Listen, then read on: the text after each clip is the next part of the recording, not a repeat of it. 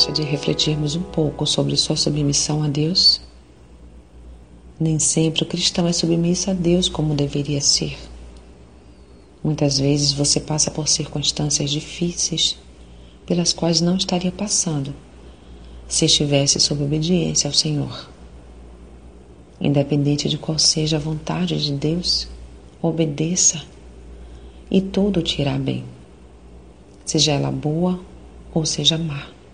A vontade do Senhor nosso Deus, a quem te enviamos, obedeceremos, para que nos suceda bem, obedecendo à voz do Senhor nosso Deus. Jeremias 42, 6.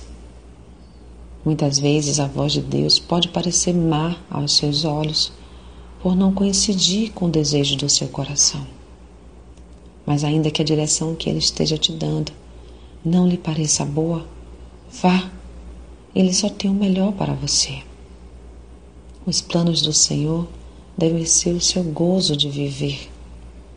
Lembre que só Deus pode ver além. Então passe a enxergar com os olhos da fé. Quem dera que os meus caminhos fossem dirigidos a observar os teus mandamentos. Salmo 119, 5.